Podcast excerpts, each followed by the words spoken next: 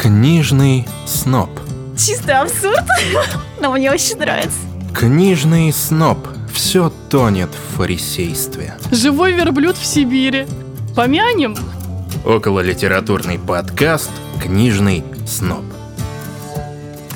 Всем привет, это Таня и Соня, и пятый выпуск подкаста «Книжный сноб». Я думаю, что это наш самый э, интересный выпуск с точки зрения записи, поскольку мы решили... Мы наконец-то вместе! добраться до студии. А, да, и мы, собственно, в Питере. Таня пригнала ко мне отдыхать. Таня пригнала не просто так, у нее была подготовлена та самая книга из первого выпуска, про которую я рассказывала. Это был Антон Секисов и «Зоны отдыха» про петербургские кладбища которую я начала читать в поезде. Очень тщательно подготавливалась. Сегодня перед записью наконец-то решила сходить на кладбище, потому что у Антона не просто книга, но еще есть и аудиогид. Приобрела я буквально этот аудиогид э, за полчаса до посещения кладбища пишу, что я его приобрела, пишу Антону Секисову, что я вот у вас, можно мне закрытый ваш могильный клуб. Он мне пишет, «Э, вы по адресу, сейчас добавлю. Добавляет меня в телеграм-канал закрытый. Я вызываю там такси, мщу. Вызывай там дух. Вызываю духи кладбища, чтобы я приехала по адресу. Но нет, нет, нет. Почему-то меня выставили не, совершенно не в том месте, где находится вход в кладбище. И я почему-то только потом читаю, что сам Антон попал туда только с четвертого-пятого раза. То есть, когда сам житель Петербурга попадает туда с четвертого-пятого раза, а я прям решила за 20 минут влететь просто в тусовку. В итоге мне просто не хватило времени найти вход. И, пожалуйста, Антон, если ты будешь это слышать, сделай, пожалуйста, аудиогид, как попасть на Никольское кладбище. Таблички. Прибейте таблички, пожалуйста, для таксистов. Короче, мне нужен отдельный аудиогид, а, как добираться туда. У меня есть легкое ощущение, что пахнуло кавкианством, знаешь, ты как не в замок, но на кладбище идешь, и чем оно ближе, тем ты от него дальше. Эти, знаешь, я больше скажу, там какие-то были склады, пока я вот обходила огромную какую-то часть стены, какие-то склады, какие-то мне попадались люди, похожие на готов. Я вспоминаю из его книги, что второе название Петербурга — Членоград. Про Членоград. Интересно, это точно официальное название Петербурга? Почему я сказала Членоград? Я думаю, что этот вопрос мы будем разбирать с тобой на подкасте с другой темой. А, больше всего я а, внутренне орнула, поскольку слушатели не могут тебя наблюдать воочию, как я, когда ты говоришь про готов. А, потому что ты вся в черном, у тебя чокер стальной, и как бы, если честно, мы выглядим с тобой как картинка группе не пара. Самое забавное, я, сейчас я же готовилась, готовилась к походу, к не случившемуся походу по кладбищам. Вот, в итоге я просто мчала сюда на запись. Поход закончился возле психоневрологического диспансера. Я думаю, что все, арка героя закрыта. А, собственно, про книжку что-то будешь говорить? Ну, помимо того, что она божественно присоседилась с названием «Зоны отдыха» рядом с моей тумбочкой, в которой оказалась парочка призабавных элементов. Если вдруг мы будем это оставлять, то так и быть расскажу. Э, зоны отдыха соседствовали с презервативом и бенгальскими огнями. Я не знаю, что случилось с моим переездом, но получилось более чем литературно. Пару слов про книгу. Естественно, мне понравилось, потому что это абсолютно неформальная история с какими-то внутренними переживаниями самого автора, какой-то определенный взгляд интересный. Вообще она начинается с моего любимого Сергея Мохова. Он сделал такое интро. Я как раз только что хотела сказать, а помянем Мохова или нет? Ты же мне книжку помянем? открыла. Я узнала, что, оказывается, таких людей, что называется закрытый могильный клуб, называется тафофилы. Я так понимаю, что Секисов вдохновился Моховым, я вдохновилась Секисовым. На самом деле, нет, на самом деле я и Мохова раньше, конечно, читала. Это замечательная книга про Напомни. Напомни, книжный блогер говорит книжному блогеру название книги. Повар спрашивает повара. Господи, ну исследование этой могильной жизни. Я даже обложку помню, которая, кстати говоря, у Мохова мне нравилась гораздо больше, чем у Я его как раз читала одновременно с землей Елизарова. Я как сейчас помню. Да. У меня какой-то был просто тоже начавшийся могильный трип. около могильный вайб. Этот парень был из тех, кто просто любит жизнь. Короче, помню об этой книге, я о ней немного писала. Там эссе про смерть, жизнь, бессмертие, в том числе вопросы эвтаназии поднимает, история появления сестер милосердия, первых хо- хосписов, образ вообще смерти в блэк метал, зомби-фильмах. И, общем, там были забавные вообще мысли, но ключевая, я помню цитату, которую я выписала, что любой разговор о смерти на самом деле разговор о жизни. И, собственно, книжка называется «История смерти. Как мы боремся и принимаем». Да. Просто хочется сказать про наше с Соней путешествие По Тульскому кладбищу. Патульское кладбище у нас было в первом выпуске. А здесь про наше путешествие В музей смерти. в музей смерти. Да, знаете, когда я позвала Таню в в сердце Сибири 8 блин, января. Там заметало просто все. я зам- Таня вообще впервые посетила Сибирь в январе в 30-градусный мороз. И Соня сказала, возьми купальник, мы отправимся в спа-центр. аквапарк? Аква- в аквапарк, да. в некотором роде это аквапарк. Я не знаю, Соня, объясни, пожалуйста, как у нас аквапарк стал э, крематорием? А я тоже в некотором роде исследователь плавательных пространств. Наверное, ты тоже наверное, читала Елизарова, да? Ведь мы, наверное, одновременно. Конечно. И- Мгм. Но я летом читала Елизарова, получается, ну, за полгода до «Землю». Делала первый выпуск на Ютубе и дико вдуплялась и вдохновлялась Кротышевым. Потом у меня небольшой Елизаров трип был в том смысле, что у нас в Новосибирске была постановка по мультикам его книжки. Весьма смелая, скажу я.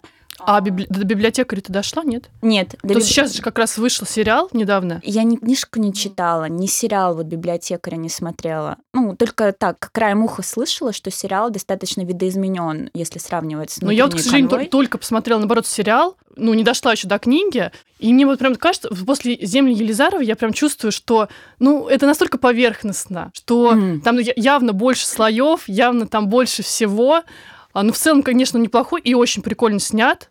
Как бы сказала Сёл из Шрека, Елизаров, тот еще лук Да. с кучей слоев. Ну вот, и возвращаясь к э, околомогильным историям, э, в общем, я очень сильно ждала Таню, я хотела ее удивить, а что Ты может... удивила меня до конца жизни, Соня, тебе честно, я тебе клянусь. Я рада, моя миссия выполнена, я люблю удивлять. Первое, самое смешное, мне кажется, что случилось, когда мы попали на территорию, собственно, это крематорий. Мы, за- мы ошиблись дверью и зашли в действующий крематорий вместо того, чтобы зайти в музей. И два абсолютно офигевших мужика с каталками, слава тебе, Господи, уже без тела, такие милые девушки, вы куда? Пойдемте, мы вас проводим вам к Михаилу. Божечки, и на входе, я помню, на входе стоял верблюд. Да. Живой верблюд в Сибири в январе. Так получилось, что владелец э, крематория и владелец э, всей этой истории, также там есть история с музеем, связанная с катафалками. Отдельный гараж, ну, возможно, ты помнишь, там разные Да, виды да, да, да. катафалков. Вот, и был в Новосибирске случай, когда человеку катафалку понадобилось около 10 коней. И я так понимаю, что очень грамотные и веселые поставщики коней пригнали из Казахстана 9 коней одного верблюда. Ну, типа, вдруг не заметят, затесался. И его назвали фараон, и вот он так вот к березе привязанный, кайфует. Что, не, не через Сибирь проходил этот шелковый путь? Слушай, я не помню, да простят меня историки, А но помнишь на гербе какого-то города неожиданно в русского? мне кажется, просто для верблюда этот путь был дофига не шелковый. Он никак не, не рассчитывал оказаться возле этой березоньки. Ну и возвращаясь к путешествиям по музею, это реально один из десяти самых крутых музеев смерти в мире. И э, куча экспонатов направлялись, к сожалению, недавно умер владелец этого. Слушай, ты не знаешь, где его похоронили? Я не знаю, как мы с тобой в этом прекрасном потоке оказались в этой точке. Я не подготовилась, не загуглила. Но я Ну, мы знаю, обязательно что- расскажем в следующем выпуске. Но я уверена, что там должно быть что-то просто грандиозное. Да, например, как одна из его опций превратить прах в алмаз или запустить его пушкой, чтобы в назначенное время, в назначенном А еще этот месте. замечательный череп посетительницы. Господи, да, там одна постоянная посетительница завещала в качестве экспоната свой череп, и мы там вот имели счастье на него смотреть. То есть, пока вы идете, э, экскурсовод говорит: вот познакомьтесь, это череп нашей посетительницы. Ты так... м, Первые 15 минут действительно э, ошеломляет, а потом, наоборот, у тебя как-то немножко начинает меняться мировоззрение. Я тебе могу сказать, что а экскурсия примерно длится на часа три, наверное. Да, около трех Это часов. очень долго, очень подробно, безумно интересно. Это, в принципе, наверное, лучший музей э, вообще из всех, которых я когда-либо посещала. И э, определенное мировоззрение, мне кажется, точно поменялось. Потому что я помню, когда я летела в самолете к тебе, мне как немножко было стрёмно. А вот обратно, после вот этого замечательного просто трипа и такого нашего экскурсовода, который ух, Михаил абсолютно божественный. Ну, Вот может прозвучать несколько странно, но я имею в виду только комплементарный вайб. Он как будто создан для этого места. Его тембр голоса, он такой, он как Херон. Он просто он такой позитивный. Да, так интересно рассказывает, подает любой, любой факт из серии. Вот в этом платье куча плакающих женщин, плакальщиц, вот это их волосы. А вот здесь был таким че- че- через там, а, вот в этом гробу, где открывается крышка снизу, самый, самый дешевый для бедняков, был захоронен Моцарт. И ты такой. Да, кстати, кто не знает, что существовали такие общественные гробы, они, то есть, открывались, э, открывалось дно, и, не знаю, труп падал в, в общую могилу. И, то есть, они были многопользовательские. как многоразовые стаканчики. Да. Это было к- замечательно. Вообще просто экскурсовод, который настолько заряжал, э, не пугал, а именно заряжал и немножко менял э, мировоззрение. Если будете в Новосибирске, обязательно... Я же не договорила, что обратно я летела на самолете, и мне было не так страшно вообще лететь обратно. Думаю, ну, блин, ну что? Если что-то случится, ну, судьба.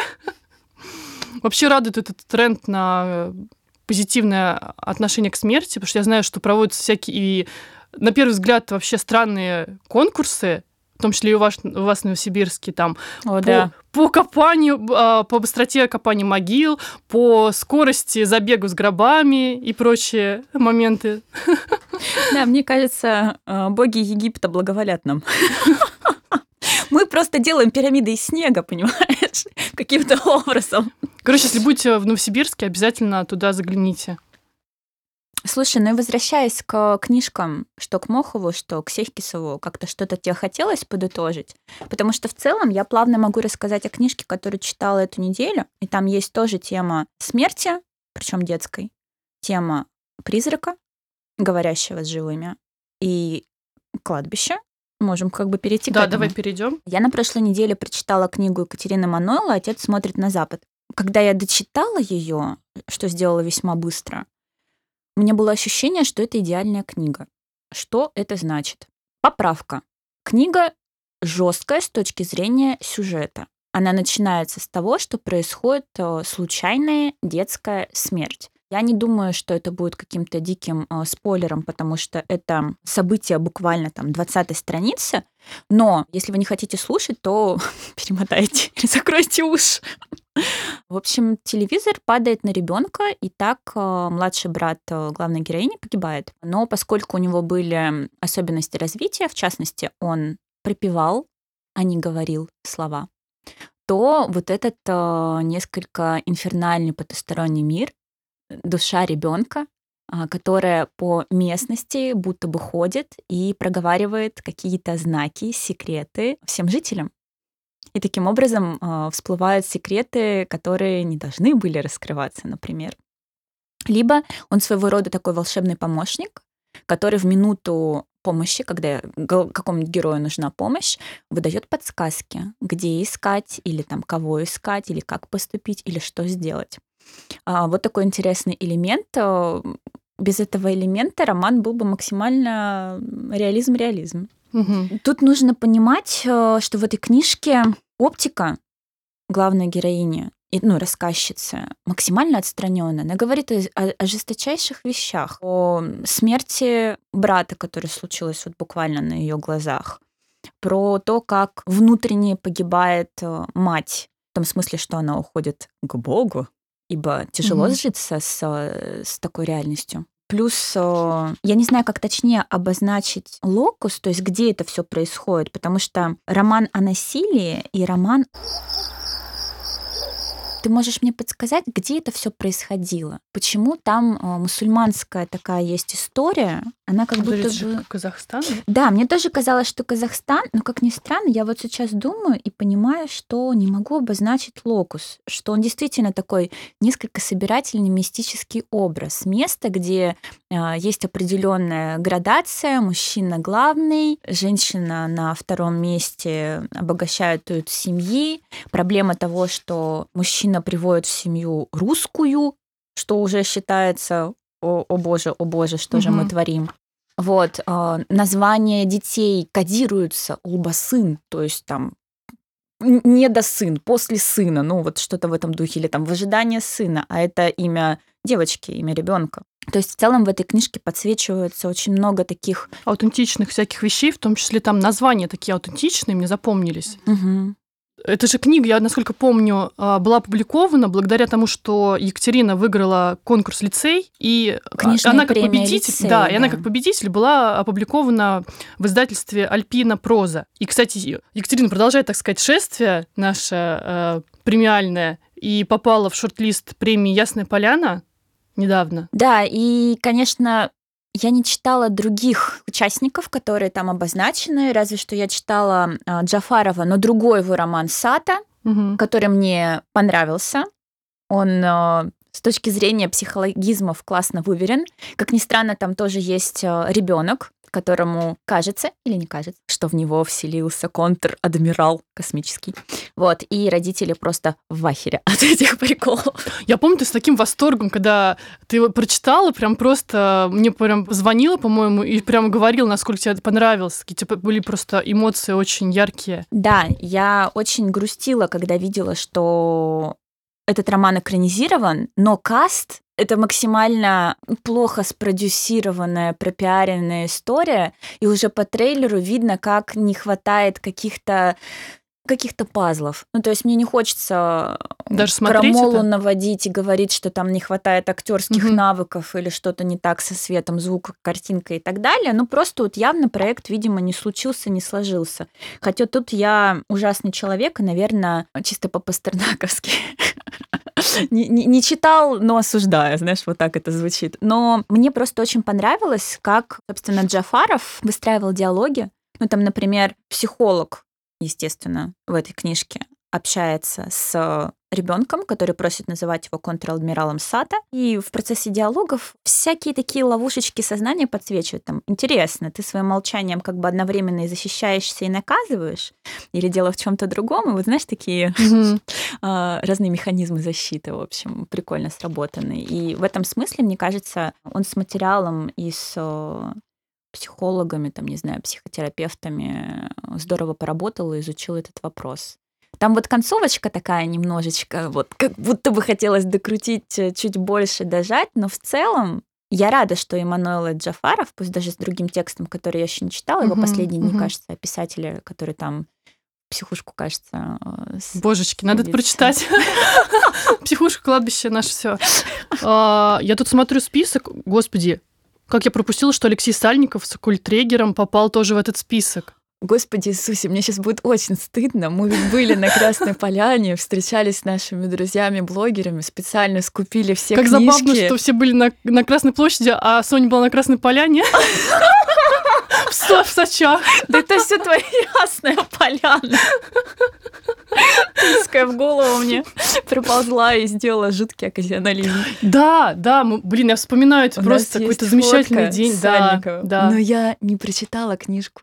Я тебе больше скажу, это был очень забавный случай, потому что, ну, я не знаю, я наверно, один из главных вообще, э, как это сказать, Любови Саль- книжных твоих. Сальникова Фила. А, Да, есть люди, которые даже недавно я что-то с кем-то там обсуждала, то, что его книжки можно просто, в принципе, читать и все, А можно читать э, на каком-то level просто завышенном. Для самых трушных у него всегда есть какие-то просто невероятные отсылки, где там часть какая-нибудь опосредованная его книги опубликована в каком-то там выпуске журнала искусства кино. То есть ты можешь это действительно найти и узнать, в чем там закончилось какое-то продолжение истории. То есть дофига таких фишек, о которых знают, наверное, самые такие прошаренные. Слушай, я, я, я много с кем общалась из книжного мира, кто любит э, Сальникова, почитает его, буквально боготворит, но то, насколько ты въездила в структуру сальниковских текстов, проникла и просто как сыр в масле там катаешься, Я- я не меня мо- это восхищает. Я не могу сейчас просто даже... Мы когда, я так просто только, только сейчас я на записи узнала, что он... э, Что мы будем о нем говорить. Я не могу это сейчас в моменте э, рассказать о нем. Я думаю, это обязательно нужно сделать э, какой-то дополнительный выпуск про него. Вот. Да, потому что... Потому что я могу о нем говорить очень долго. Это действительно мой самый, наверное, любимый автор. Ну, понимаете, самый любимый автор российской прозы современности. Мне кажется, нужно делать отбивку. Вы понимаете? Вы Вы понимаете? понимаете? А, Понимаю. Так Я что... помню смешной момент такой автоп, когда он приехал в книжный магазин «Перемен». Я тогда экспериментировала с телегой и записывала небольшие видосы с авторами, которых могла отловить в Сибири. И попросила... звучит. Приблизительно так это и выглядело. Я просто... э, Это был, кажется, 18 или 19 год. Я помню, как прочитала его поэтический сборник, он мне дико зашел. Как он, господи, лошадь... э, Лошадь, э, А, медведь. Он там очень странно так называется. Да-да-да. Мгм. Кот, лошадь, трамвай, медведь. Ну, в общем, его поэтический сборник, он один уходил в лайфбуке, очень крутой, дико мне зашел. Отдел также выходил в лайфбуке, точно так же мне зашел. Петрова в гриппе прочитала только благодаря тебе, да, вдохновилась. Кстати, экранизацию так и не посмотрела. Я экранизацию боюсь смотреть. Просто это настолько Да. мне нравится книга, что я мне вообще страшно смотреть эту экранизацию. Но я представляю твой сакральный страх, когда разрушится образ, если что-то пойдет. Это, вот, не мне кажется, с библиотекарем Елизарова. Но невозможно столько как бы слоев уместить э, в такой формат, как э, сериал. Ступаем на тонкий лед. Да. Экранизация, книжный мир, киномир. Должны ли они быть идентичны? Что они передают? Будет ли это авторская работа и другая оптика? Я могу Короче, сказать, Я могу сказать, что... подскользнуться. Да, мы можем поскользнуться, потому что я, э, мне как-то удалось, э, посчастливилось быть на встрече с э, Андреем Звягинцевым. Господи, он новосибирец. Прости меня, Андрей. И он как раз говорил то, что, ну, это, в принципе, надо относиться как э, к двум совершенно разным видам искусства. И говорит, когда... И почему, во-первых, всегда ругают экранизации? Потому что когда читаешь книгу, у тебя вообще восприятие там, ты примерно понимаешь, какие там обои, какие там э, светильники висят. Но у режиссера это всегда одно свое восприятие. То есть у каждого читателя свое восприятие, это может быть просто миллион всяких восприятий одного текста. А у режиссера это всегда другое восприятие. И он, в принципе, говорил, что мне, например, неинтересно прям дословно брать и пересказывать в своем э, видео, э, визуальном мире э, прям прямым, прямой текст. Мне интересно что-то обязательно из этого текста оттолкнуться и взять что-то свое. Ну, я думаю, я, во-первых, согласна с этой точкой зрения. Я считаю, что это не вставьте свое слово, сравнивать э, семиотику, именно язык кино, язык литературы. В целом автор не должен оправдывать ожидания ни читателя, ни зрителя и так далее. И до Звягинцева, думаю, отыскала кучу киноведов, исследователей. Ну, и просто т.д. это т.п. интересно именно авторитетное э, мнение этого режиссера. И его видение, да. И его видение, да. А я как раз помню, А про что ты хотела сказать? я хотела сказать про Уильямса Рояна. Неплохо ты завернула. Мы сейчас в такие степени просто зайдем. Давай лучше это все Давай потом. Я просто очень хочу сказать тот момент, когда ты сказала про Красную площадь, и мы э, фотографировались с Сальниковым. Который в 2019 году офигел от того, что я зажала его в перемен, взяла его своим ростом. Он еще был максимально не открыт, не социально активен. Я нацепила на него петличку и сказала, быстро называйте текст, который всем нужно прочитать. И он такой, Салтыков, Щедрин, господа, Мне кажется, Головлёв». он тебя запомнил навсегда. Хотя я пыталась, ну, я просто была собой, но я, я была так рада его видеть, что выглядела как адронный коллайдер. А у меня так, такая, такая интересная история, что я сижу, э, жду как раз Соню, других ребят. Я приехала из Тулы на Красную площадь, сижу и читаю его книгу в такой тени, в тени, под тенью деревьев. Там есть такие небольшие деревья. И слышу, просто я как, знаешь, не периферийным зрением, ну, короче, не, я не увидела, кто там сидит возле меня. И я только слышу, я вот услышала его голос, что он разговаривает по телефону и уходит. И оказывается, все это время, пока я там сидела, ну где-то минут 30-40, все это время он был, э, сидел сзади меня. Вот это поворот! Он сидел сзади меня, я его не заметила, ты понимаешь? Ну, это более чем возможно. Мне кажется... Это просто не, что-то феноменальное. И только по голосу я вот... Ну, естественно, я очень много была на его презентациях, на, не знаю... У него в ДНК ниндзя. Наверное. Очень забавно, и обидно, что я его не узнала. Зато потом мы все вместе с ним сфоткались. Да. В целом, мне кажется, у нас получилась какая-то очень поточная, кайфовая беседа, которая началась со смерти и...